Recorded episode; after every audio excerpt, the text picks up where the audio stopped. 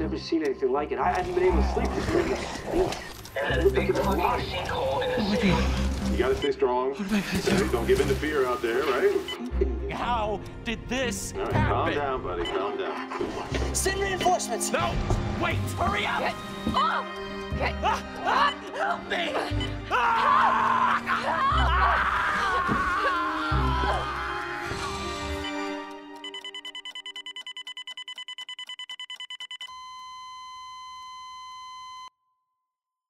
We've got to be dreaming.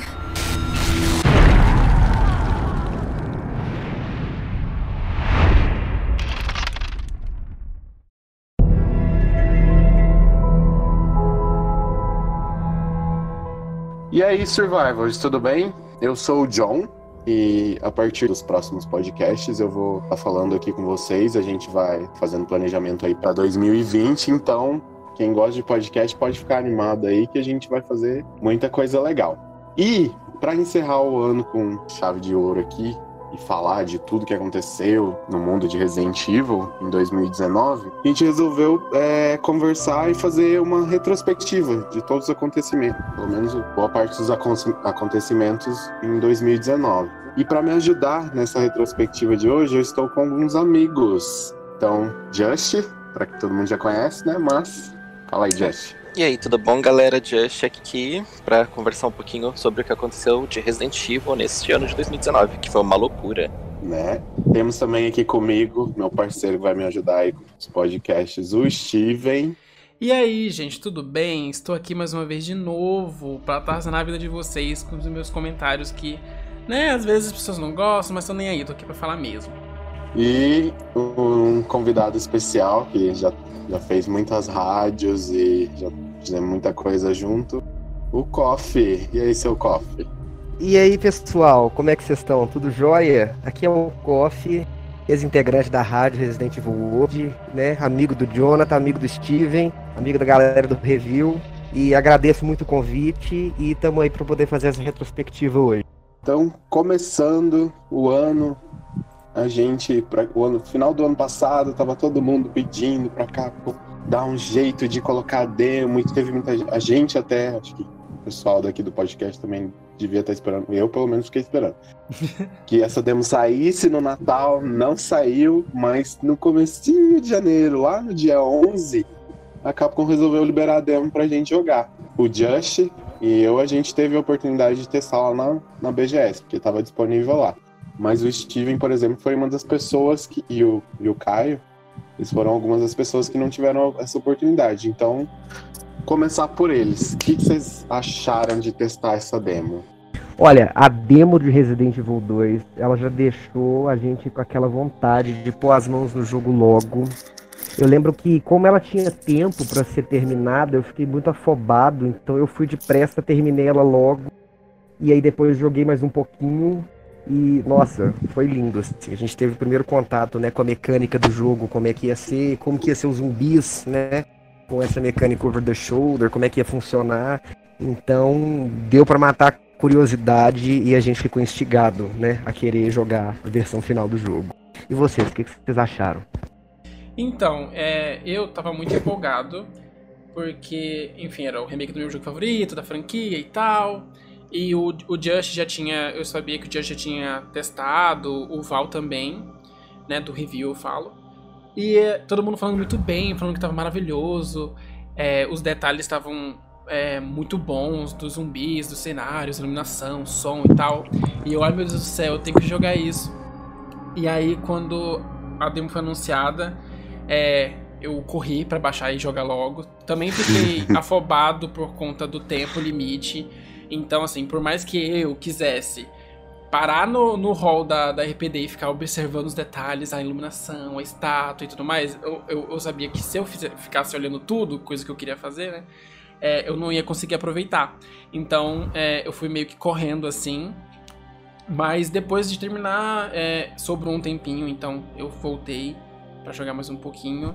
E eu só fiquei ainda mais louco pra jogar o, o jogo, enfim, quando, quando lançasse, né?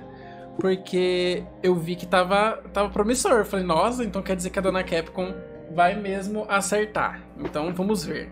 E você, Just? Você já tinha jogado. Ah, eu falei da BGS, mas você já tinha testado ela na Summit, se eu não me engano, não foi? Ou não? Hum, Não, não, foi na Summit, foi. ah, A Capcom convidou a gente, né, pra jogar.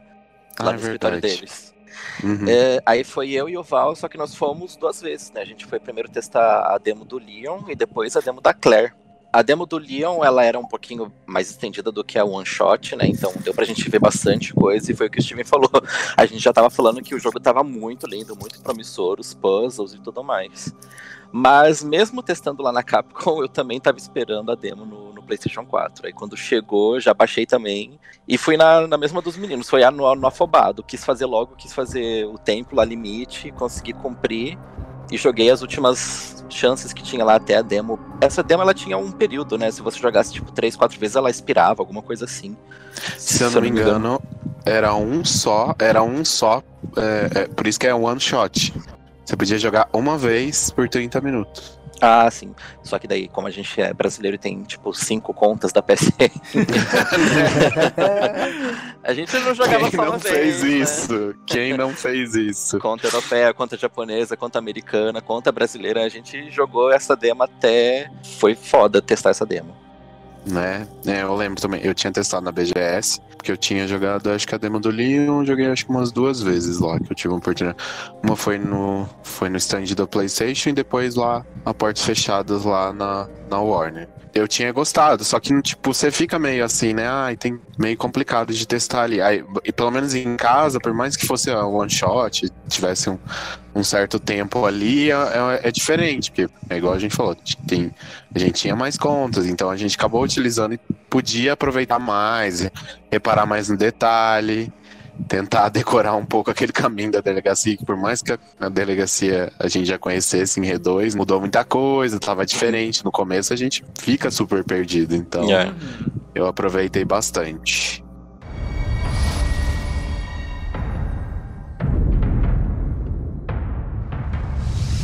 Hello? Is anybody here?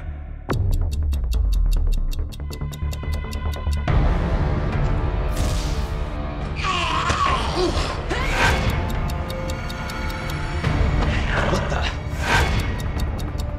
Jesus! They're everywhere!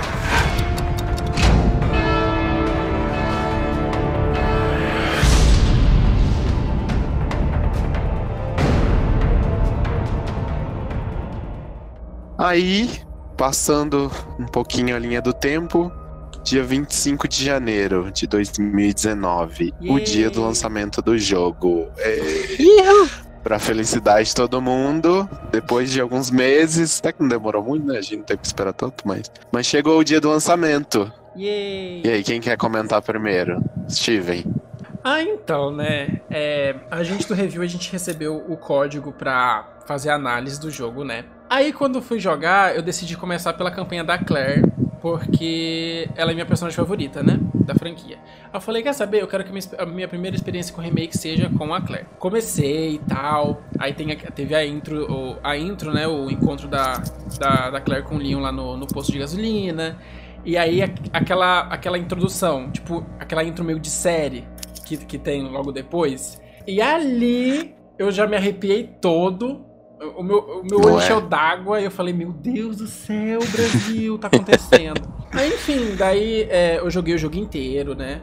Achei maravilhoso a campanha da Claire, a, a interação dela com os personagens, a relação dela com a Sherry, a relação dela com a Annette também, gostei bastante. É, só que aí eu fui jogar o cenário B.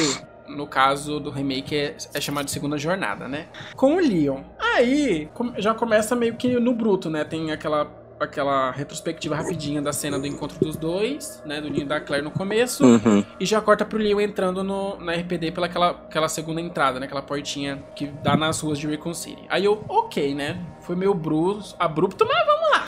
O Leon encontra a Claire naquele portãozinho da área externa da RPD e tal. E aí que as coisas começaram a ficar esquisitas. Que aí os puzzles começaram a se repetir. E aí a- as batalhas de chefes também se repetiam. E eu fiquei, calma aí, gente, não, não tá batendo uma coisa com a outra. Se, se era pra complementar a história do, da, da, campanha que eu acabei de jogar, não tá, não tá encaixando. O que que tá acontecendo? Aí, beleza. Aí quando chegou no laboratório, que rola a, a outra morte da NET, eu falei, puta merda. E eu também, eu também fiquei meio chateado que a Capcom fez a escolha da, da morte da Ada mais complicada de explicar, né? Que é aquela que ela cai. E eu também não gostei muito do- da cena do beijo do, do Leon e da é, Leon e da Claire já. do Leon e da Ada. Eu achei que foi muito. Com, muito mais com cara de tipo, ah, eu dei um beijo pra ele calar a boca e pegar o G-Vírus pra mim, sabe? E aí terminou o jogo, eu fiquei com aquele sentimento, tipo, ah, eu, eu tinha. Eu, eu tava, tipo, amando tudo. Acabou que a segunda jo- jornada deu essa. Não sei, esse impacto, né? Tipo, putz, não, não foi do jeito que eu achei que aconteceria. Mas eu gostei. E aí, conforme o tempo foi passando, depois de eu, ter feito a análise, o pessoal mar ma- caiu matando em cima de mim porque eu não dei 10 pro jogo, falando que eu não tinha jogado direito, falando que eu provavelmente tinha jogado o cenário B errado. O pessoal até usou na, na época o, o argumento da IGN, né? Que ela também teve uma polêmica envolvendo a análise de Resident Evil 2, que o cara jogou o cenário errado. E aí eles tiveram que refazer a análise e tal. E eu, por muito tempo, também fiquei falando até pro John. Que eu fiquei, gente, John, não é possível. Será que eu não tenho que. Será que eu não fiz algo errado? Será que não tem, não tem que liberar, um- desbloquear fazendo, sei lá, jogando as quatro campanhas, aí desbloqueei outra coisa? Não sei. Eu fiquei, tipo, me iludindo, assim. Eu lembro disso.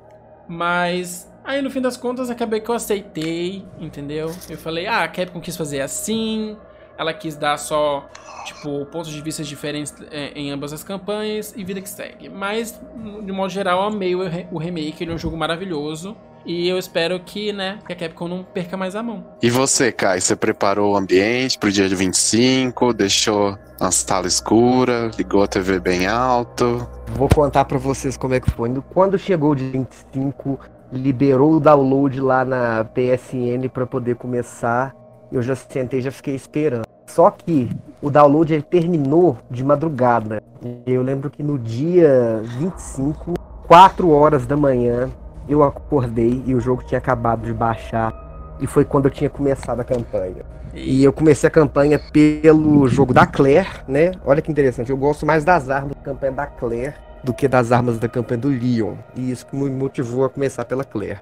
E eu também confesso que eu achei bem meio estranho assim a, a, opção que eles fizeram pro cenário B, né, do Resident Evil 2. Só que não me incomodou tanto. Eu tive um ponto de vista assim que eles fizeram o jogo mais parecido com o Resident Evil 1, né? Que o Resident Evil 1 a gente sabe que o canon da história não é nem só o cenário da Jill, nem só o cenário do Chris, né? Acaba Uhum. que a história é uma versão híbrida das duas versões, né? Uhum. E, na minha opinião, eles decidiram fazer esse tipo de interpretação, né, pro remake do Resident Evil 2 também. É lógico, é um jeito de você construir a história que ele deixa tudo um pouco mais vago, né? Pode ser que fique mais confuso, não é aquela coisa certinha que você vai ter depois um archives para poder consultar, vai estar lá preto no branco, assim. Depende um pouco da interpretação de quem joga. E como o Resident Evil 2 do PlayStation ele tinha né, a campanha B que ela era totalmente complementar à campanha A, né? Se você pegasse um item no modo A, ele não estaria mais lá no modo B disponível para quando você fosse jogar a segunda campanha e vice-versa. Isso pode ter sido que fez um pouco falta. Eu senti que isso fez um pouco de falta no Resident Evil 2 Remake, no modo B. Mas de um modo geral, o resultado final do jogo me agradou bastante. Eu fiquei bem feliz. Eu achei legal você falar é, como você se porque, Tipo, é uma opinião diferente, porque eu, pelo menos, eu não, eu não pensei dessa forma. Eu, eu conversei, igual eu troquei ideia com o Steven, na época a gente tava comentando, daí ele comentava, ah, tipo, parece que é tudo igual, só muda algumas coisas, mas não, não, não, não parece que se complementam, é, é meio complicado. Daí eu falei, ai, gente. Aí eu comecei a jogar também, e daí Aí eu joguei a primeira campanha, pra mim tava tudo certo. Eu comecei com o Leon. É, lógico, tem algumas coisas que eu, igual o Steven pontuou, mas tipo, a gente relevou um pouco. Mas daí na hora que você começa a segunda campanha, daí você percebe, poxa, não era pra ser diferente? Gente, eu estou muito indignada. Pois É, é. não era pra ser diferente. Tipo, mesmo. não era pra ter novos puzzles ou, tipo, algu- algumas coisas mais elaboradas. E daí você vê que não sei explicar o que a Capcom tava realmente pensando. Se às vezes eles seguiram essa ideia mesmo sua de, tipo, ah. Já que é algo reimaginado, vamos tem que pensar aqui pra poder ir unir as coisas. Ou para mim a ideia inicial, talvez eu pensei, ah, não sei, eles só não souberam trabalhar mesmo, acharam trabalharam tanto no jogo pra deixar o jogo maravilhoso e perfeito e daí chegou na história Cagaram não... tudo. É, então, algo que já tava pronto, pra mim ficou com a ideia de que não conseguiram trabalhar direito. Então, eu fui igual o John, eu comecei com o Leon também. É, e é engraçado que no site lá do, do, do RE.net, a maioria das pessoas começaram com o Leon também. Pra remeter a aquele do PlayStation. Porque no PlayStation, quando foi lançado o jogo, ah, ele era vendido como Leon A e Claire B. Porque o, o CD1 era o Leon e o CD2 era a Claire. Então, automaticamente, você criança, você jogava primeiro o Leon, depois você jogava a Claire. Mas o Canon, a gente sabe que é Claire A e Leon B. Isso eles tiraram completamente do, do remake. Eles falaram, não tem isso, vocês começam do jeito que vocês quiserem, vocês fazem a história do jeito que vocês querem, então não tem mais essa. A Claire vai ser o A e o Leon vai ser o.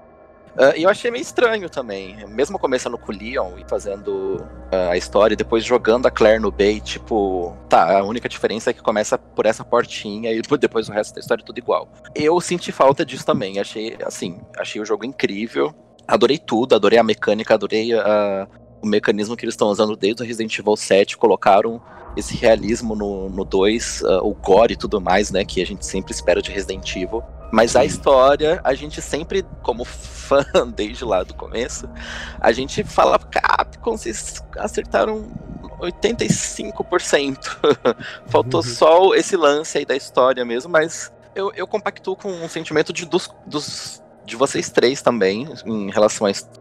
Fica meio aquela coisa de os produtores em todas as entrevistas, a gente entrevistou também o, o Irabayashi, eu e o Val lá no- na BGS, ele falou pra gente de como que estava sendo desenvolvido, e ele deixou bem claro isso, tipo, a gente quis só reimaginar como seria graficamente, basicamente ele explicou.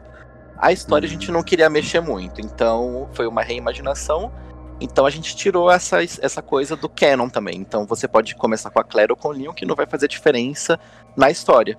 É, naquela mesa redonda que eles falaram, que eles fizeram no YouTube, sabe? Que o Hirabayashi Uhum. organizou com os, os, os produtores e tal. Uhum. Tipo, eles soltaram bastante coisinhas a respeito disso.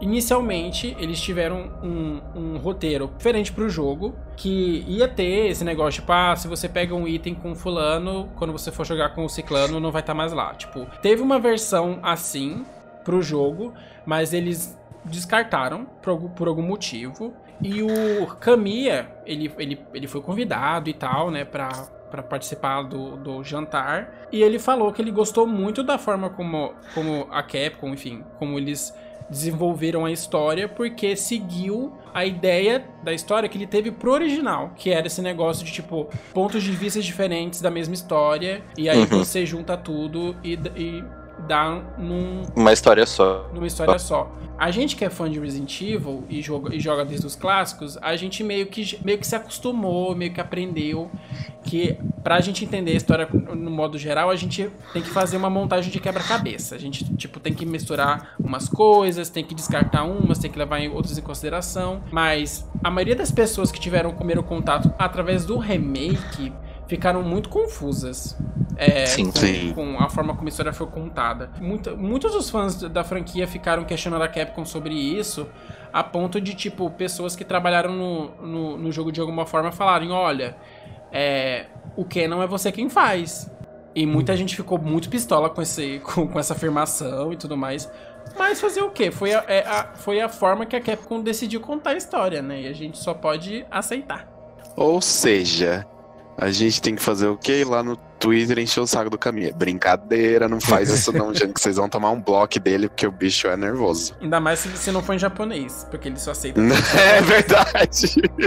Ele Ele é muito mundo. chato. Nossa senhora, eu nunca me atrevi a mandar nada pra ele, porque eu nem sigo mais ele, porque, tipo, eu conheço um monte de gente, que, tipo, conhecido mesmo, que, tipo, já tomou só por perguntar qualquer coisa. Você pergunta uma coisa que ele não quer responder, ele, ele já te dá um bloco na hora, isso se ele não te xingar antes. Ainda. Enfim, por mais que tenha esse problema na história, eu acho que é um jogo incrível, todo mundo provavelmente vai concordar comigo. E Uhum. é, o gameplay é maravilhoso, o cenário da delegacia e os outros cenários ficaram incríveis. Os detalhes, os detalhes eram. Desde a demo, eu já percebi muita coisa. Tipo, eles, eles capricharam demais. E apesar de ter esse grande problema que é enredo, eu, eu não diminuo tanto a nota. Pra mim, eu acho que se a gente for dar uma nota aqui, eu, eu, eu dou um 9. Uhum. Porque o, meu- o único, o único defeito pra mim naquele jogo é o enredo. Porque de resto ele é perfeito. I want to find out what's happening here. She's the one at Umbrella responsible for unleashing the virus. Seems to be evolving much faster than expected. You gotta be kidding me. God only knows what's down here. What the hell? It'll be all over soon. I'll get you, you fucker! Nita! Sherry, I'm coming! I'm not handing over anything! Oh, screw that. Ah, you don't know what you're up The whole place is coming down. Damn good idea. Indo pra frente com a linha do tempo de 2019, finalzinho de março, no dia 21, a gente começou.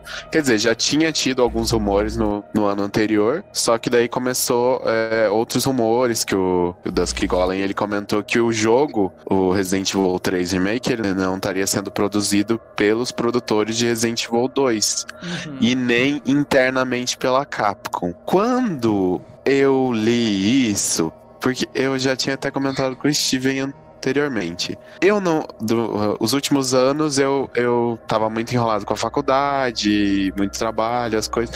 Então eu não acompanhei tanto é, notícias. Eu pegava as mais importantes, coisas, muito rumores, eu não, eu não pegava muito. Então, o Dusk Golem pra mim era uma era uma pessoa que eu não, não conhecia muito. E quando ele mandou essa, eu ainda não tinha confiança nele naquela época. Quando ele mandou essa, eu falei, gente, esse cara tá, tá de zoeira com a minha cara, porque a Capcom acabou de acertar com Resident Evil 2, é igual a gente falou, só o único defeito é, é a história, que cagaram, mas a gente já tem, tipo, uma experiência da Capcom deixar Resident Evil na mão de, de outras empresas e não dá certo, como foi com a Slant Six, que fez o Operation e a gente viu no que deu, né? Aí, tipo, eu fiquei pensando, como assim eles vão fazer isso de novo? Entregar ainda mais Resident Evil 3 na mão de uma terceirizada pra poder fazer o jogo. Eu falei, não, esse cara deve estar muito louco e muito sem noção pra falar uma coisa dessa. Não sei. Eu, eu não tinha a confiança, por exemplo, acho que vocês podem falar mais que vocês estavam lidando com as notícias e tal. Mas eu não tinha confiança nele. Eu, quando saiu isso, eu, eu fiquei com o pé atrás bem grande. Assim, o Dusk Golem, eu conheço ele desde a época do Revelations 2, né? Que o pessoal tava na pira pra descobrir quem tava no jogo, quem era vilã e tudo mais. E ele usa, ele fazia algumas postagens no Resetera pra comentar alguns detalhes, coisas que ele sabia. Tipo, ele, revel- ele tinha revelado que o Barry ia estar no jogo. E a mesma coisa se repetiu com Resident Evil 7. Então, meio que eu já confiava nele. Eu sabia que ele era uma pessoa que claramente tinha contatos dentro da, da Capcom, ou sei lá e que ele sabia das coisas antes de todo mundo. Só que quando eu li essa notícia, eu também fiquei com o pé atrás. Ele fala que a Capcom plan- planejava transformar a franquia numa parada mais anual, né, com lançamentos anuais, que Resident Evil 3 estava em, em desenvolvimento, não pelos produtores de Resident Evil 2, e que também não, a, a- pelo que ele sabia na época, tipo, nem era pela própria Capcom. Eu fiquei tipo, não, gente, isso aí não pode estar certo. A Capcom não vai botar um remake de um jogo que, tipo, todo mundo tá esperando, que é o 3, na mão de gente que, tipo, não é nem a própria empresa. Tipo, não, eu achei esquisito. É, e quando começou a surgir isso também, eu, eu também não conhecia muito porque eu tô meio que por fora, principalmente de Twitter que eu não tô usando mais. Então tudo que eu fico sabendo, eu fico sabendo pelo, ou pelo grupo do, do WhatsApp do review ou pelas notícias que saem. E o Steven falou que ele era confiável, falou do, do passado dele, né, de revelar essas coisas. Ah, só que na hora que o review soltou essa de que ele tava. passou essas informações, eu. Ixi. Primeiro que a gente, assim, ah, a Capcom ela pode inovar com terceirizadas com jogos que não são numerados. Então, é, eu já tava assim, mais a. Não vai acontecer isso, porque a Capcom ela preferia arriscar com spin-off. Se der merda, é fora da, da cronologia, então tá fora da série numerada também. Veio o, o alívio quando a gente soube mesmo que tá, é, tá sendo criado paralelo com Resident Evil 2 e tá dentro da Capcom, tá com o Kawata, infelizmente. Mas. Va- vamos dar um- uma forcinha, né, pro Kawata, apesar dele ser mais ação e tudo mais. Ele, ele mesmo já falou que o Resident Evil 3 vai ser mais focado em ação. Vai ser aquela coisa mais correria, vamos fugir da cidade porque vai explodir no final, ok. Depois que, ah, então, dessas informações, então eu já, eu já fiquei mar- martelando na minha cabeça. Bom, a Capcom não ia fazer uma mancada dessa de deixar um numerado, principalmente um remake. Os fãs, eles estavam pedindo o remake do 3, assim, muito rápido. Eu, eu tava meio que estranhando essa velocidade com que as pessoas estavam querendo que o remake do 3 saíssem logo. Tipo, tudo bem, que eu quero também, porque é Resident Evil 3, mas eu tava entendendo também que se demorasse, tipo, a gente esperou 12 anos pra ser um remake do 2. Então, eles anunciaram em 2015, teve essa, é- é, essa pausa, né, do, do primeiro até o segundo. O 3 eu tava esperando, tipo, pra 2022. Eu não sabia que a Capcom ia jogar na nossa cara, assim, começo do ano que vem. Eu falei, caralho, muito rápido, muito bom. Vem, Capcom. Olha, eu fiquei pé atrás porque o Resident Evil 3, pelo fato de ser um título numerado da série, eu acho que a Capcom não deixaria ele para outra empresa fazer, né? Ao contrário do que foi é, alguns spin-offs, né? Que foram outras empresas que desenvolveram. Eu acho que pelo fato de ser da série numerada, que ela não terceirizaria, não. Aí eu fiquei. Me acionou uma bandeira vermelha, assim, de opa. Isso pode talvez não ser verdade. Então, indo lá pro dia 2 de agosto, a gente é, ficou sabendo que, através do, do Ambassador lá, é, a Capcom tava chamando algumas pessoas para testarem o novo Resident Evil. Mas Resident Evil tinha acabado de. Resident Evil 2 tinha acabado de sair. Que Resident Evil po- poderia estar por trás desse, desse teste? Muita gente já associou a Resident Evil 3, até porque desde o próprio anúncio de Resident Evil 2, o pessoal já começou a encher o saco da Capcom para poder fazer o Resident Evil 3. E teve gente que, que não, que associou algum spin-off ou alguma outra coisa. Eu fui uma dessas pessoas. Quando eu vi essa notícia, é, não me veio o R3 de cara, porque eu pensei assim: R- R2 acabou de sair. A gente nem sabia se talvez ia ter uma DLC, porque geralmente a Cap- Capcom nos jogos numerados lá, é, às vezes ela tem um espaçamento para poder é, entre o lançamento do jogo e lançar alguma DLC, por exemplo, como teve no, no 5, como teve é, com o 7. Então poderia sair alguma DLC pra R2, tipo, um ano depois. Então eu não, eu falei, ainda pode ser que tenha alguma coisa de R2, e daí já vai começar a trabalhar R3. Eu falei, eu, eu acho que não, eu acho que vai vir um spin-off por aí. O que, que vocês pensaram?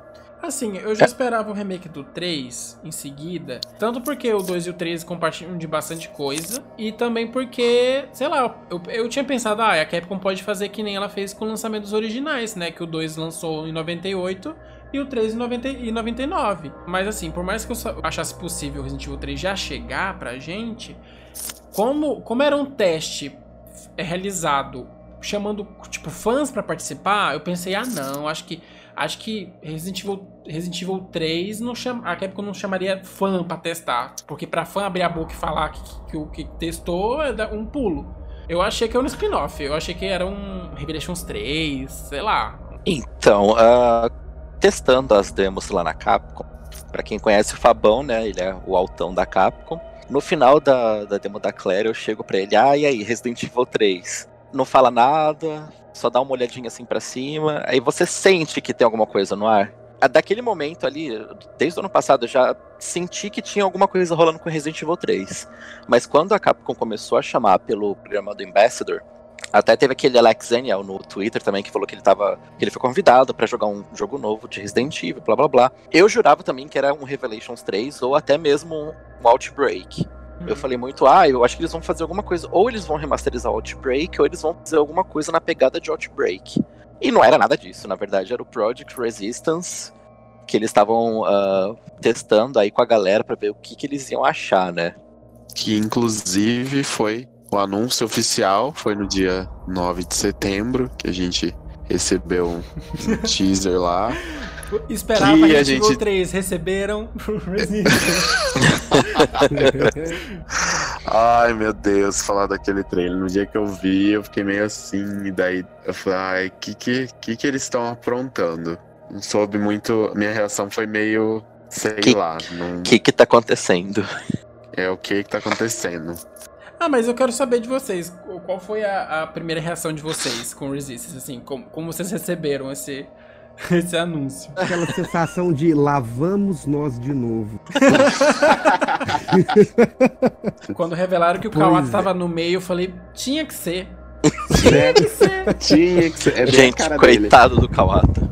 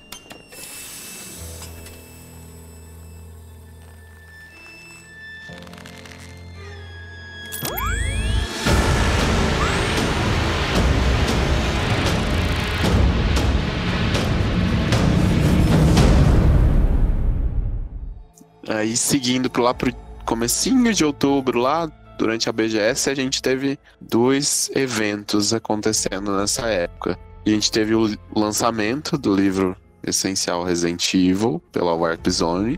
E a gente também teve a beta do Project Resistance pra, pra galera que foi chamada através do projeto Ambassador para poder testar. O Just, ele tem mais propriedade para falar do livro, que eu comprei, mas eu não tive nem tempo de, de ler ainda, porque eu tava na correria da faculdade e trabalho. E aí, Just, o que que você que que você me fala do projeto? Esse projeto e esse livro eu acho que foi o que eu mais divulguei na Brasil Game Show. Toda hora que eu passava lá no estande da Warp Zone, alguém comprava o livro, eles queriam colocar eu lá tipo de amuleto pra vender o, o livro. de, de tão bom que o negócio tava sendo, assim, e o boca a boca tava muito forte. Vamos falar um pouquinho da produção do livro, né? Até aqui no, no Santos Geek eu convidei a Bruna, a Paloma e os meninos da Warp Zone pra falar sobre o livro. E foi assim, um sonho desde muito cedo, ah, que a gente tem os archives 2, né, lançados lá nos Estados Unidos que eles contam as, as histórias, jogos e tudo mais. Por que não ter um conteúdo desse aqui no Brasil, né? Um conteúdo de qualidade e que tenha muita informação. Então a gente fez a, em parceria com a Arpzone, o review fez aquela vaquinha online, né, para ver se atingiu os objetivos. A gente passou muito, muito além dos objetivos e foi um trabalho assim. Eu, eu acompanhei meio que por fora, porque eu não participei diretamente uh, da criação do livro. Eu fiquei mais no background procurando umas mais coisas de colecionador que eles me pediram. Uh, e eu acabei escrevendo um, uma página também sobre a comunidade e tudo e tal. Mas eu sei que o trabalho pesado ficou com a Bruna, ex-review, né? E- Uh, todo mundo conhece a Bruna. Pode falar, Steve. Bruna maravilhosa.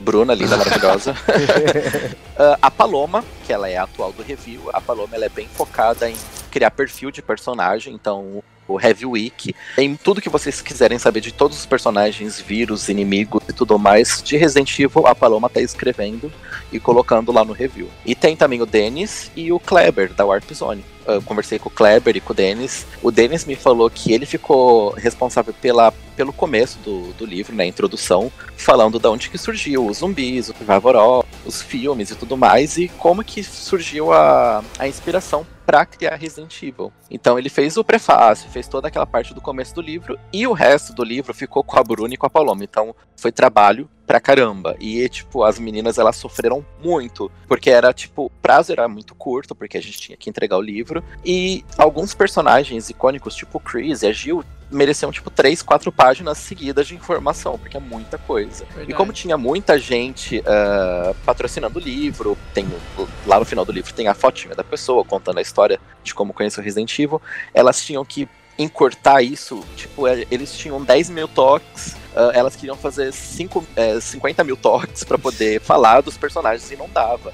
Mas foi assim, um trabalho muito lindo que a Warp Zone fez com, em parceria com o Review. Teve outras pessoas que participaram também aí por trás contando a história e tudo mais. Ele, é o que o livro fala, né? Ele é essencial. Ele, que a Warp Zone tem alguns, algumas séries de livro e eles têm os completos também. Quando uma série ela, ela acaba, eles fazem um livro definitivo, tipo o Mega Drive eles têm o definitivo do Mega Drive. Então tá desde o começo do Mega Drive até o último dia do Mega Drive. Resident Evil e Street Fighter eles têm o essencial, que eles contam basicamente quando começou até onde a gente conseguiu acompanhar, que foi ali mais ou menos no 7. O remake ele não conseguiu entrar por completo, mas a gente dá uma falada nele também ali no livro.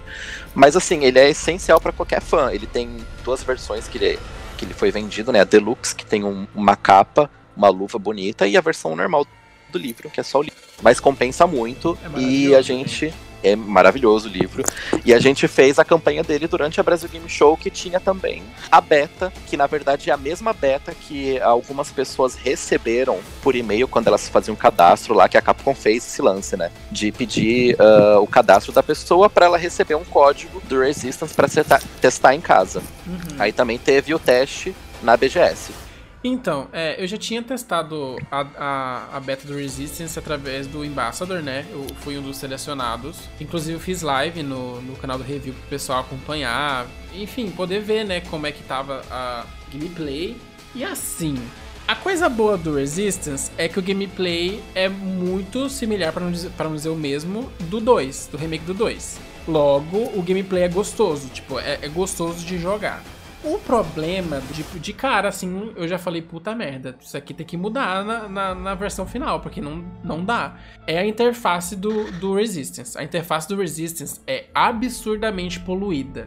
Nossa, Sim. totalmente aquele, poluída. Aquele Verdade. timer lá em cima tipo, enorme, sem necessidade, porque a Capcom já fez vários Mercenaries, então a gente. A gente não só Mercenaries, quem foi de Resident Evil tá acostumado com contagem regressiva. Então, sim, pelo sim. amor de Deus. O número de munições que você tem também ocupa muito espaço da tela, sendo que no 2, no, dois, no 7, tipo, é só um detalhezinho no canto para você só conferir, caso necessário, sabe? Fora os efeitos que o, que o Coffee já até comentou, que é quando você usa o, o, Principalmente a Valerie, né? Que ela é a, a suporte do grupo. Aí ela coloca o spray no chão, aí todo mundo começa a brilhar verde. E... Sim, nossa. Então, assim, é, é, esquisito. A gente, a gente já tinha visto um pouco de elementos de RPG nos Raid Modes, né? Dos Revelations. Que Sim. você atira, daí você vê o quanto de dano você tá causando. No Resistance é a mesma coisa. Eu acho você... brega. Só que não é que nem no. Não é que nem no Rage Mode. No Rage Mode não só você vê o, o dano que você causa, mas você vê também quanto de energia o inimigo tem. No Resistance é meio que atira aí uma hora o bicho cai. E aí, tipo, é um jogo que exige comunicação, né? Você tem que se comunicar com os outros jogadores. No caso, se você é, é sobrevivente, você tem que trabalhar em equipe para sobreviver o experimento e fugir da instalação. E aí é, é um jogo que exige você conversar, você estratégia de equipe. E o que acontece? O Resistance, se você não tá numa sala, tipo numa party, no, PS4, ou no Discord, ou sei lá, é, você não consegue se comunicar com, outra, com outras pessoas. Aconteceu muito de durante o gameplay é, a gente conseguir resolver o primeiro puzzle para acessar a segunda área e, e ter uma pessoa ou duas, tipo, correndo pra lá e pra cá, tirando em zumbi, tipo, porque não sabia que, que, tinha que seguir pro, pro próximo objetivo. E o jogo Sim. não tem nem comando para você, tipo, falar, tipo, porque assim, a gente que já jogou alguns jogos, alguns modos multiplayer Resident Evil, como Mercenaries. Até o Outbreak tinha esses comandos, né? Tipo, pois né? É. Tipo, get, get over here. Sim. Pois é, tipo wait, come on, umas coisas simples assim, só para você conseguir se comunicar pelo jogo mesmo, sabe? Uhum. Tipo, isso não tem no Resistance, então assim, era muito difícil você ganhar, você concluir o objetivo como sobrevivente, porque não só o vilão é absurdamente apelão com o Mr. X, como Sim. as pessoas ficavam panguando porque elas não sabiam como fazer. Então assim, era muito complicado, não só era muita coisa na tela, como também tinha essa, essa, essa dificuldade da, da comunicação da equipe,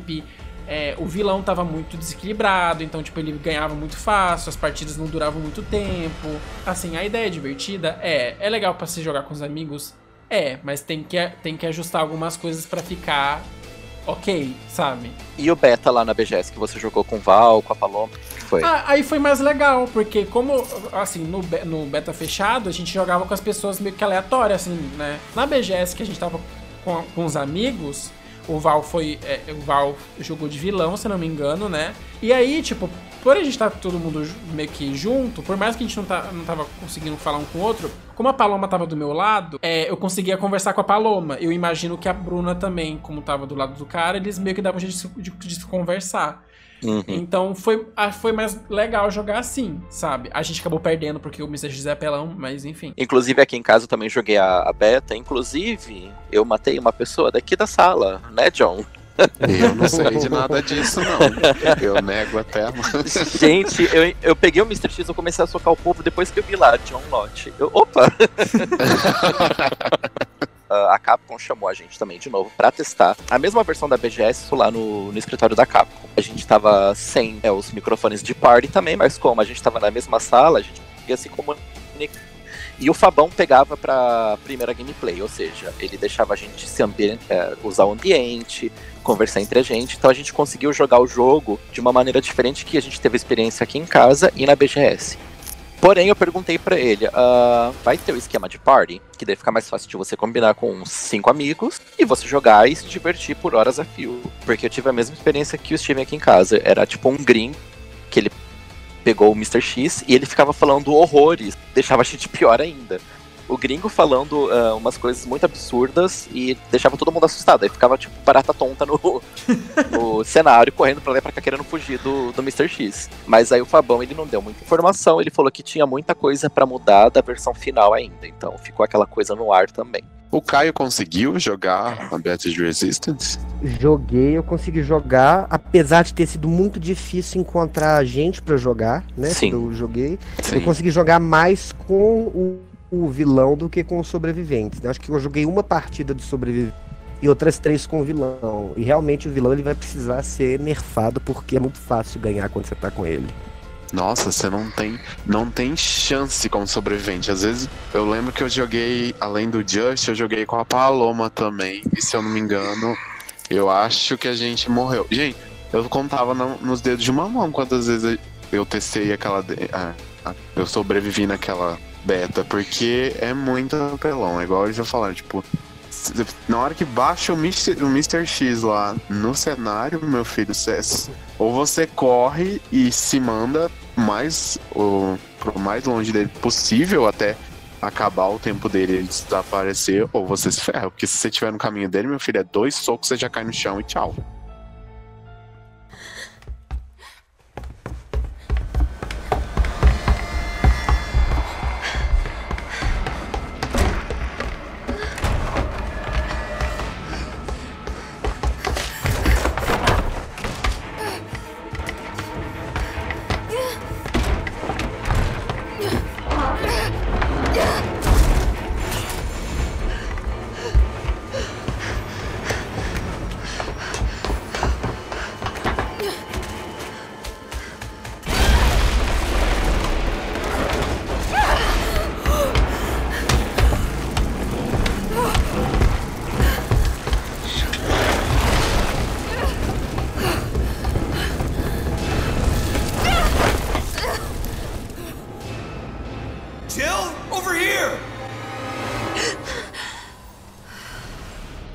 Chegando no final do ano, lá no comecinho de dezembro, Todo mundo triste. depois já. de. né? depois de nenhuma DLC de Resident Evil 2, que o pessoal tava esperando, e já todos uns rumores surgindo de Resident Evil 3, e só que nada concreto, ninguém. Dusk já não tava se pronunciando, só esperando pra ver se rolava alguma coisa. Do nada, Do, do nada. nada me surge, me vaza a capa de Resident Evil 3 através da PSN. Acho que foi, foi o, Koff mesmo que mandou pra gente no, no nosso grupo lá. Eu lembro que quando ele mandou, daí eu parei, eu tava no trabalho. Eu parei, eu abri o link, eu falei, não, peraí, deixa eu analisar lembro isso que eu, direito. eu lembro que eu postei porque e saí gente já- correndo. Eu joguei a bomba e não É. falei nada. Ele postou e saiu correndo. Aí Eu falei, pera, deixa eu analisar isso aqui, porque a gente que já tá lidando com Resident Evil há tantos anos, a gente já sabe o tanto de, de fake news que a gente já recebeu e acabou caindo, né? Falei, deixa eu olhar isso direito. Aí eu parei, eu olhei a imagem, gente, isso aqui não tá com cara de fake. E daí a gente ficou come começou a debater, discutir, daí começou a falar dos visuais. Olha, só sei que aquele dia foi um bafafá. E nada da Capcom se pronunciar mesmo depois desse vazamento, né? Vocês acreditaram logo de primeira? Eu só acreditei porque, assim como você, quando eu analisei a imagem, eu falei, gente, esse Nemesis está muito bem feito, essa Jill tá maravilhosa, esse carro está o mão da porra, então não, fake não pode ser. É, tava muito bem feito eu também. Na hora que me mandaram pra mim no, no main box, tava no trabalho, 9 horas da manhã, me mandam no main box. Eu, tipo, que porra é essa? É fake esse negócio, menino, calma aí. Aí, aí eu já vi tudo pipocando e falei, não, não pode ser fake, não tá muito bem feito. Porque assim, já tinha acabado todos os eventos, né? Só, tá, só faltava o The Game Awards. É, o mais provável era o anúncio na The Game Awards. Só que daí naquela, se eu não me engano, acho que foi na mesma semana, é, o cara lá, o apresentador, ele, quando questionado, ele falou que não, não tinha nada de R3 planejado. Todo mundo já ficou, ai, peraí, o que tá acontecendo?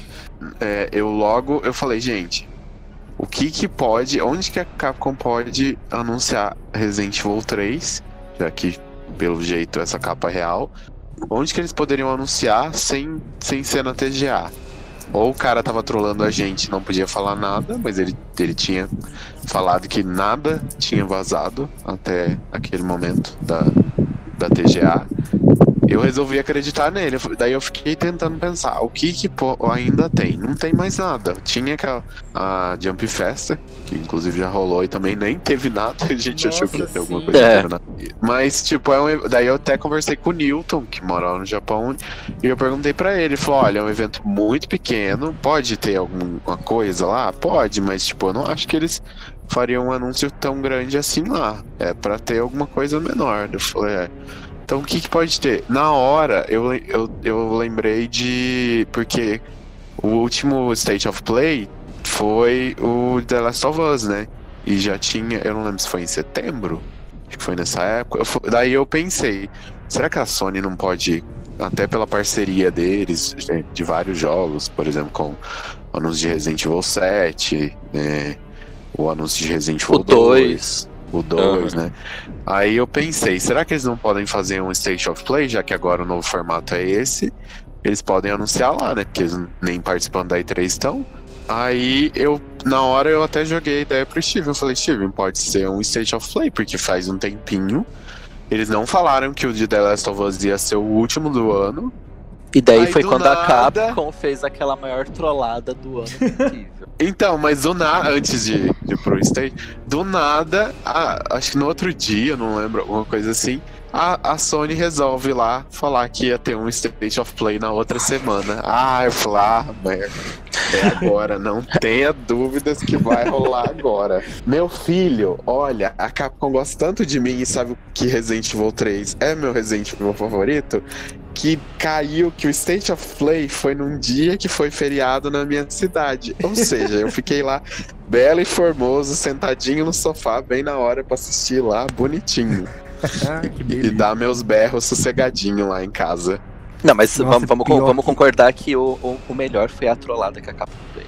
Aquela apresentação, e agora um novo gameplay do Project Resistance. Que na verdade eles É. revelaram que era um Resident Evil Resistência, né? O melhor, o, me- o melhor é que você caçar. O, o Steven fez um react mar- maravilhoso. Que Não, eu morri, aparece- tipo, Aparece na cara Capcom lá, o Steven, uhul! Aí, Resistência. Que bosta. Aí ele vira o olho na hora. e o pior, se for ver, eu vi, eu gosto muito de ver react, principalmente relacionado a Resident Evil.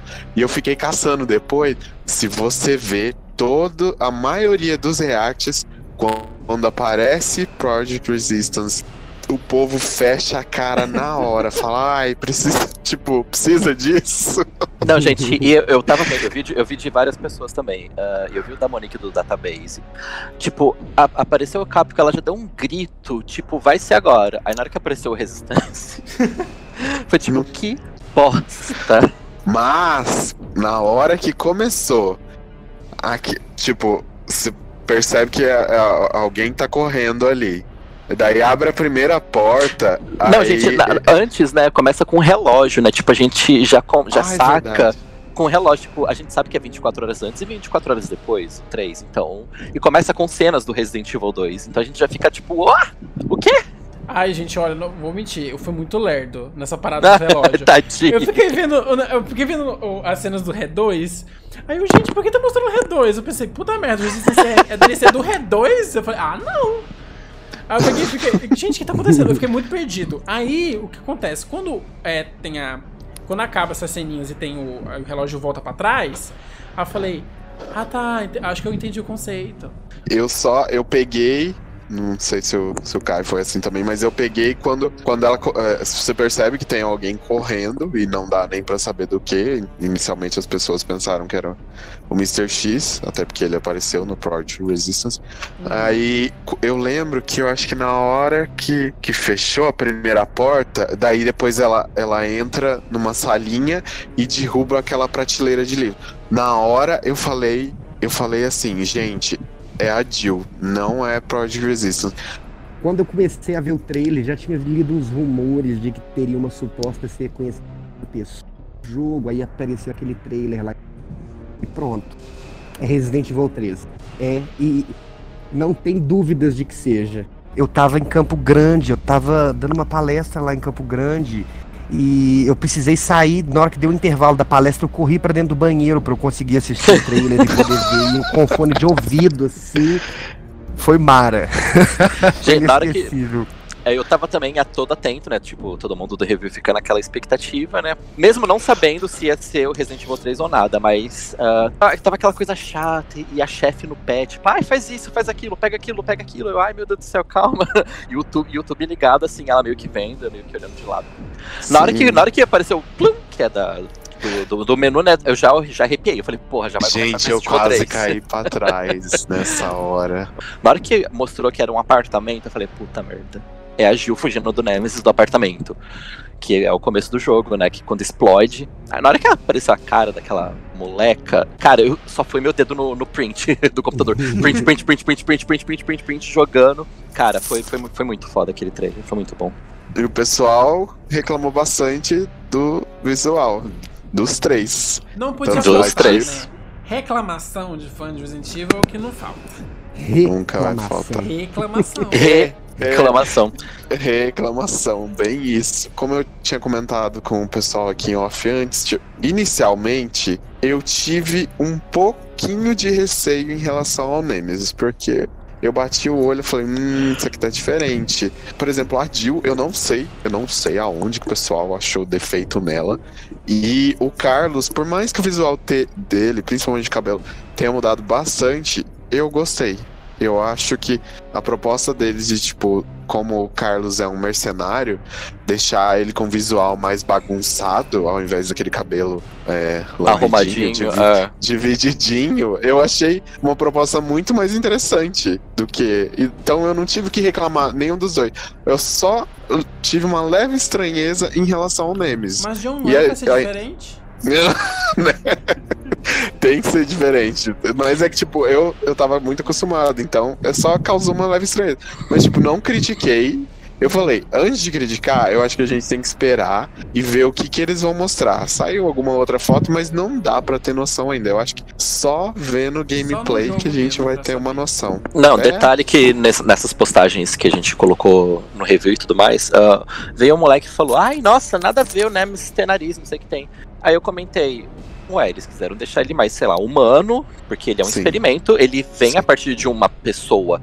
Aí ele, não, mas isso é do filme, não sei o que tem. Aí eu, ok, eu não vou discutir com fã que não quer. Cara, tá na foto, o Nemesis tem nariz agora, aceita, não tem nada a ver relacionado com o filme. Não, gente Ponto. do céu, assim, é, eu entendo sim, tipo, que as pessoas vão estranhar quando é uma coisa que elas já conhecem, aí, tipo, aparece diferente, é normal.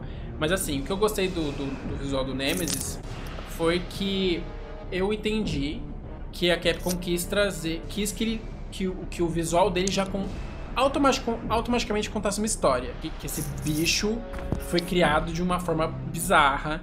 É, o, o rosto dele é todo, é todo distorcido, tipo, parece que ele tava, tipo, preso de um jeito bizarro, assim, Aham. em alguma coisa. E eu gostei também das, do- dos avisos de caution na roupa, né? Porque como a gente sabe, aquela roupa é pra conter a mutação, então meio que pra tomar cuidado pra né, não, não danificar, né? E coisa que a gente sabe que a Jill vai fazer, então co- coitada da, da Jill desde já. Mas assim, eu, eu gostei muito do visual da Jill, porque, gente, pelo amor de Deus, 2019, a, a, a- roupa da Jill no, no clássico é, na época foi uma, uma, uma forma da Capcom fazer com que a Jill, de certa forma, batesse de frente com a Lara Croft, que era, tipo, a boazuda do, do PlayStation, entendeu? E vamos ser sinceros, né? A apelação sexual na, Paint era Exatamente. extremamente clara na cara de cada um. Entendeu? E vamos ser sinceros também, que no remake ela também ficou parecida com a Lara Croft de novo, hein?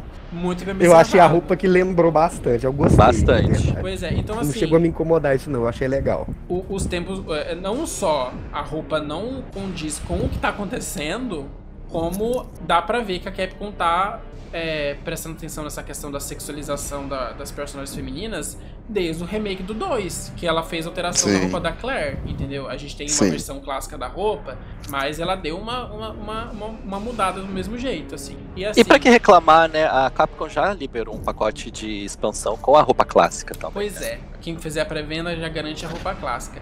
Mas Exatamente. eu quero aproveitar até que a gente tá falando da roupa clássica aqui, que o Juninho reparou num detalhe que eu não reparei. Por mais que seja a roupa clássica, vocês repararam que, ela, que a roupa não tá sexualizada? Que a, a, a blusinha, né, o tomara que caia, tá meio folgado. Mas vocês achavam a Jill sexualizada? Ah, que assim, que mini sai uns peitão pra frente. é- É, sabe, aquele, sabe aquele frame que tem a Jill é, quando a, a, a- aquela minhoca gigante passa por baixo dela e ela dá tipo aquele uou, sabe? sim. Gente, a- aquilo ali, o ângulo que, que eles fizeram da personagem é absurdo, assim. Não dá. What's going on? Whoa!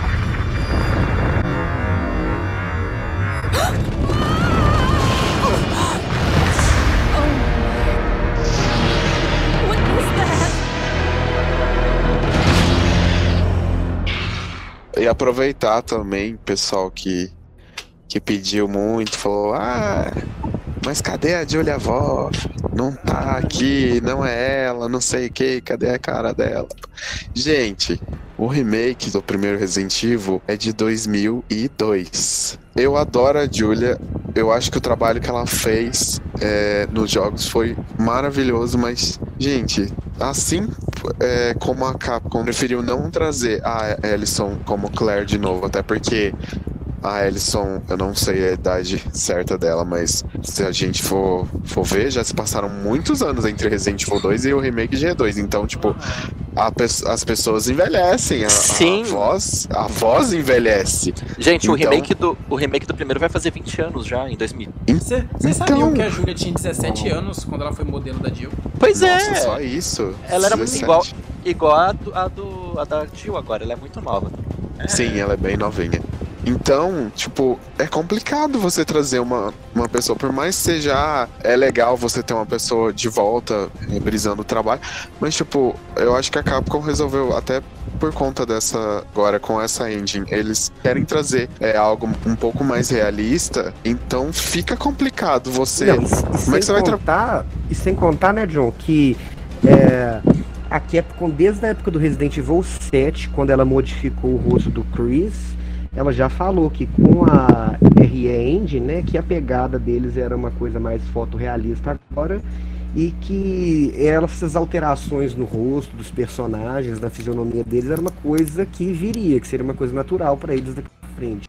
Mas, por exemplo, teve alguma. A gente descobriu que o Kawata tava envolvido, não só com Resistance, mas com Resident Evil 3. O que mais? Ele deu umas declarações aí, falou que vai ter algumas mudanças significativas, por exemplo, o Dario, pelo que deu a entender, a história dele vai ser ampliada. O povo tava até teorizando por conta daquela imagem que vazou lá da, da Jill com Kendo, que depois eles inseriram o file lá em Resident Evil 2 da Jill o povo começou a teorizar que talvez o Kendo podia ser tomar o lugar do Dario e o Dario ser descartado do remake de Resident Evil 3. Aham. E daí, quando questionaram o Kawata, ele falou que não, ele falou que o Dario é, vai ser um personagem importante, que a história dele vai ser um pouco ampliada. É mentira. É, Certeza que ele vai morrer Você dentro do, do, do caminhão e acabou. Revoltadíssimo. eu, acho, eu acho que alguma coisinha a mais eles vão colocar. Pode ser, eu não lembro. Eu me interesso mais em saber da filha dele do que dele. É, então. Pois então, é. Eu acho, eu acho que talvez é isso que vai agregar a história.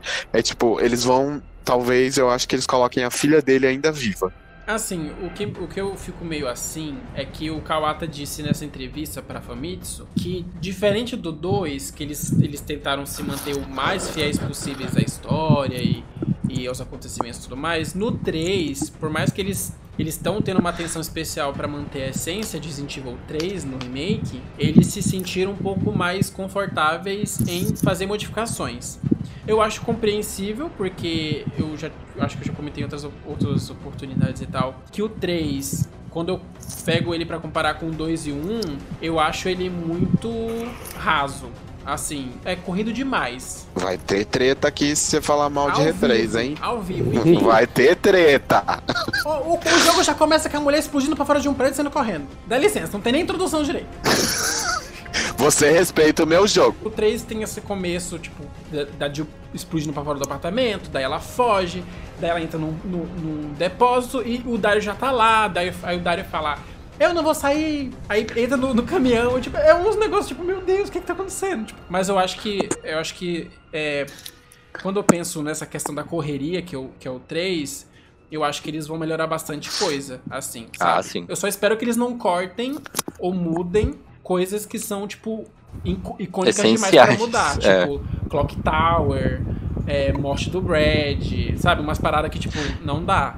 É porque assim, o Kawata disse que o Brad também vai sofrer alterações, né? Ele vai ter um papel maior no jogo do que tinha no original, segundo o Kawata. E eu quero saber de vocês o seguinte: eu tive a impressão, pelo, que pelo, pelo pouco que a gente vê do Brad no trailer, de que o Brad não é tão medroso assim. Desde o primeiro jogo, a gente sabe que o Brad é cagão. Ele deixou os Stars pra trás e se mandou com o helicóptero.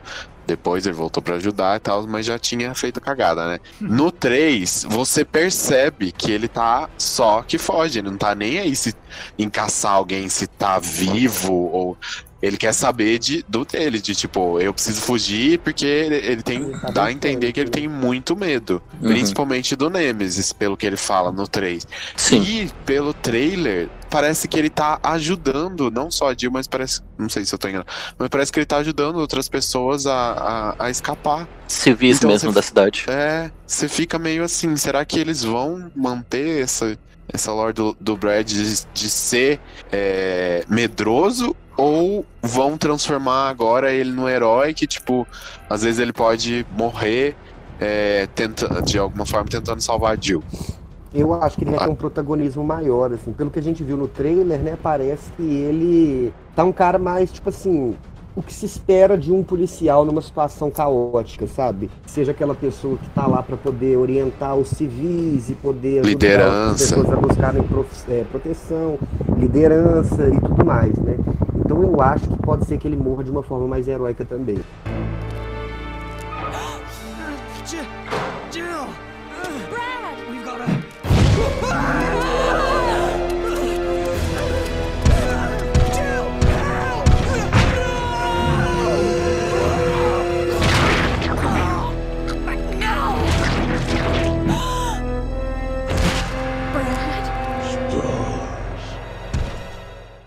Comentando sobre o visual do Carlos também, que o pessoal é, que a gente falou aqui que a Capcom tentou atualizar, até porque o, Cap- o Carlos é um mercenário e o certo era ser algo mais bagunçado, porque é uma pessoa que deve ter uma vida corrida, não tem tempo pra ficar tendo cabelo Fazendo a barba, certinho, nem o cabelo. divididinho. Eles comentaram durante uma entrevista falando que é- o visual é até pra combinar com a nova personalidade dele. Eles falaram que vai que vai mudar. Não vai ser igual a de Resident Evil 3. Graças a Deus. E, o- e o que, que vocês acham que vai mudar? Bom, como o meu comentário já diz, eu fiquei muito feliz com isso. Eu, eu acho o Carlos no, no 3 muito bobão pro mercenário. assim. Sim. Ele, ele fica de all the foxy ladies love my accent e tal. Pra mim ele chega até a ser um pouco irritante, mas não tão irritante quanto o Steve. Do Code Verônica, mas. Sim. Mais chato, sabe? Assim, o Carlos só começa a ficar mais legal quando ele passa a ajudar a Jill, meio que trabalhar em equipe pra, pra eles saírem da cidade. Aí sim começa a ver o Carlos um pouco mais sério. Mas no começo ele é muito bobão. No original, ele é, é igual você falou, ele é muito bobo. Ele tem umas falas muito. Você fala, gente, sério mesmo, você tá no meio de um apocalipse de zumbi e você vai ficar mandando essa. Eu acho que o que eles fizeram com essa nova personalidade dele era o tipo de deixar ele mais sério, porque ele é um mercenário, ele tá ali pra fazer o dele pela Umbrella. Mas eu não acho que ele vai perder totalmente. Eu acho que ele vai deixar de ser bobo, ele vai fazer o trabalho dele, ele vai ser sério. Mas eu acho que ele vai ser inocente, pelo um pouco inocente pelo comentário que ele faz lá. Ah, sim, no trailer. Você lembra do. Ele fala, o que, que, o que, que tem de errado com a Umbrella? Ele pareceu ali muito inocente. Nesse aspecto, eu acho que a Jill que vai dar o chacoalhão nele e vai falar: não, a Umbrella é o culpado de tudo isso. Igual o John falou, a essência dele de inocente para com a Umbrella vai manter, mas essa coisa de molecão, digamos assim, vai sair. No clássico só falta a rosa na boca. Porque de resto. Sim, igual o Dante. Wait. I have to ask you something. I know. You want to ask me out? All the foxy ladies love my accent. It drives them crazy. What? Keep dreaming. E agora, é, a gente até esperou que tivesse alguma novidade na Jump Fest, um gameplay, porque só liberaram aquele trechinho de gameplay lá, quando o Kawata e o Peter estavam falando sobre o desenvolvimento de Resident Evil 3, e tipo, só deu pra ter um gostinho, e a gente achou que ia ter alguma coisa na Jump Fest, no final, não teve nada. Então, a Capcom já comentou que o próximo trailer só vai ser em 2020 mesmo, e eles vão focar esse trailer no Carlos e no Nemesis. Eu queria que eles escondessem mais o Nemesis. Eu não queria que eles já mostrassem, tipo. Porque eu acho que é a, a mesma coisa que aconteceu com o Mr. X. Tipo, eu acho que eles podiam ter guardado ele um pouquinho mais pro final, pra instigar um pouco mais, sabe? Pra ter uma. Causar um pouquinho de ansiedade, tipo. Causar um elemento surpresa mais interessante, porque, tipo, daí você já vai, já mostra como é que é, mostra gameplay, aí você. A gente, lógico, a gente vai jogar do mesmo jeito, que a gente é fã, né? A gente adora, mas, tipo, ah, eu, eu, eu gosto desse elemento surpresa, de, tipo, segura mais um pouquinho pra. Tava com esse o- sentimento com 2 na época. Eu, eu- eu tava achando que a Capcom tava mostrando só o comecinho e tudo mais. Só que, mano, chegou no dia do lançamento, ela lançou um, um, um trailer de lançamento com tudo, assim, do jogo. Um monte de coisa. Eu falei, puta merda, o jogo inteiro tá aí no trailer. Não precisa nem ir pro, pro dia do lançamento, meu filho. Você esqueceu o trailer da demo? Ah, sim, o trailer da demo também mostrava horrores as coisas. Nossa senhora, aquele trailer da demo, meu Deus. Eu acho que a gente vai surpreender bastante sim, mas eu acho que ela, ela vai fazer questão de mostrar, porque a gente tá vivendo numa época que as pessoas estão mal acostumadas, entendeu? As pessoas não têm mais paciência. Commitment, honesty, integrity, these are the core values that create the foundation for Umbrella Corp. Para finalizar então o podcast aqui sobre essa retrospectiva de 2019. Vocês acharam? Eu, eu tenho o seguinte pensamento, vamos ver o que, que vocês acham. Porque a gente teve o ano de Resident Evil em 2012.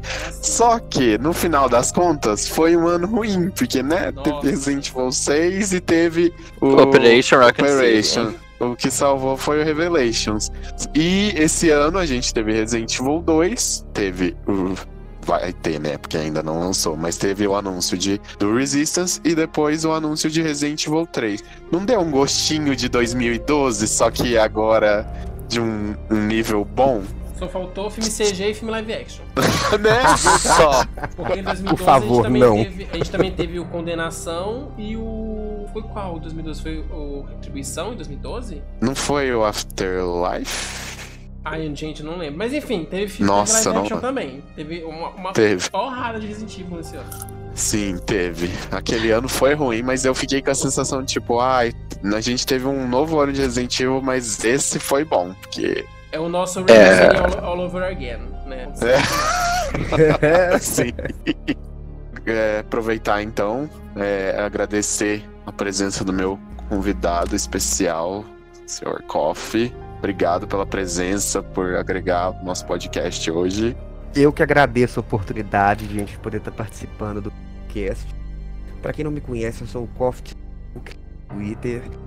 Tô sempre aí no meio da comunidade de Resident Evil. A gente tá sempre discutindo, conversando aí no Twitter. Me segue lá, a gente bater um papo.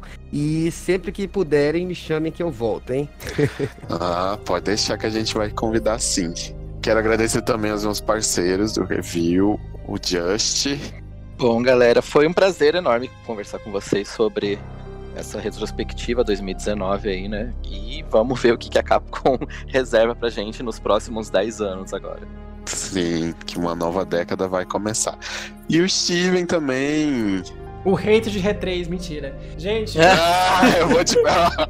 Você não fala mal do meu jogo que a gente vai sair Gente, no eu tapa. gosto de R3, tá? Nada contra, Jill maravilhosa. Inclusive, Jill pode se juntar com a Claire e voltar em Resident Evil 8, que eu super topo o encontro das duas. Já, a gente já teve muito Lew e Chris, eu não aguento mais nenhum dos dois. Pois é.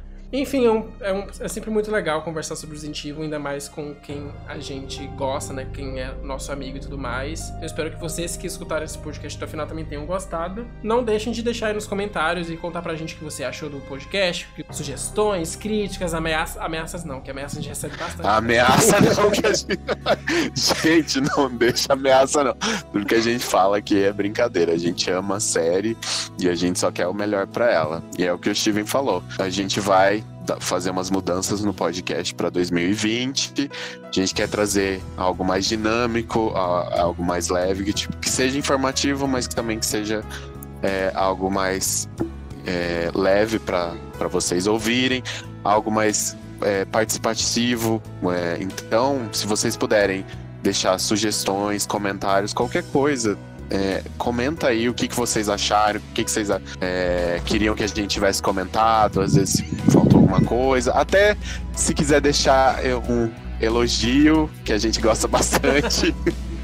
É, Deixa aí nos comentários para a gente ter um feedback eh, e entender o que, que a gente pode fazer para melhorar o podcast e trazer algo bem legal para vocês em 2020. É isso aí, pessoal. Então, até 2020. Feliz ano novo para todo mundo. Feliz ano novo. Feliz ano novo, pessoal!